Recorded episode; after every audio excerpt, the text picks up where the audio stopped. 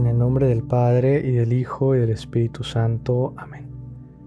Hoy, miércoles 18 de noviembre, escuchamos en el Evangelio una escena de la vida de Jesús muy impresionante. Y escuchamos parte del Evangelio según San Mateo. En aquel tiempo, inmediatamente después de la multiplicación de los panes, Jesús hizo que sus discípulos subieran a la barca y se dirigieran a la otra orilla, mientras él despedía a la gente. Después de despedirla, subió al monte a solas para orar.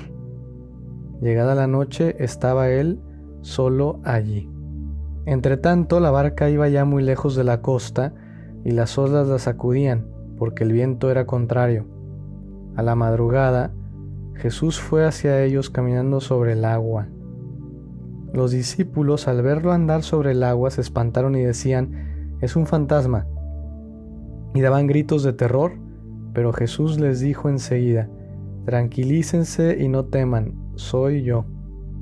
Entonces le dijo Pedro, Señor, si eres tú, mándame ir a ti caminando sobre el agua. Jesús le contestó, ven.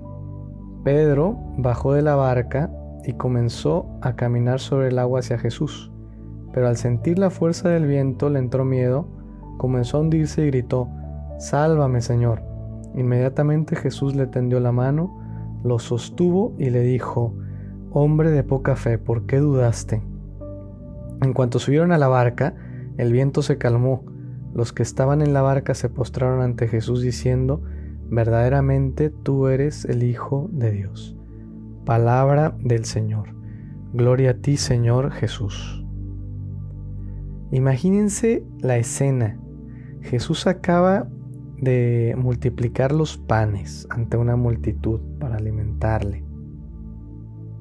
Jesús le dice a sus discípulos que se suban a la barca y que se adelanten y él se va a rezar a solas. Y de repente, ¿verdad? Se desatan los vientos ahí en el, en el lago de Galilea, en el mar de Galilea, y pues la barca parece que se va a hundir y, llega Jesús caminando sobre el agua.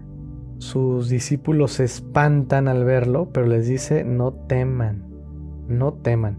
Y luego viene el momento en el que Pedro le hace la petición de que le mande ir a él, ¿no? Y camina sobre el agua. Pues todo esto que es impresionante en la vida de Jesús nos deja una enseñanza que también a nosotros, en la barca de nuestra vida, pues de repente se desatan los vientos y nos vienen crisis tremendas y podríamos dudar de la presencia de Jesús, pero Él nos dice, tranquilízate, no temas, soy yo. Es decir, estoy contigo. Y tendríamos que tener la valentía de Pedro para pedirle que nos mande ir a Él.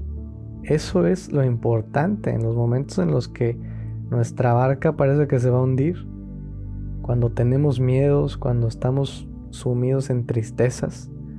Hay que pedirle a Jesús, mándame ir a ti. Y escuchar que Jesús nos dice, ven.